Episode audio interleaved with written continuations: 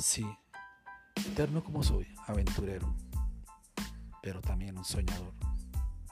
A veces lloro, a veces río, pero a veces pienso en dónde estarás, en dónde estarás que no te veo.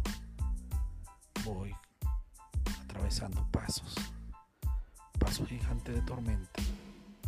O soy como el rocío de la mañana, o a veces soy como la bondad que camina despacio persiguiendo un sueño.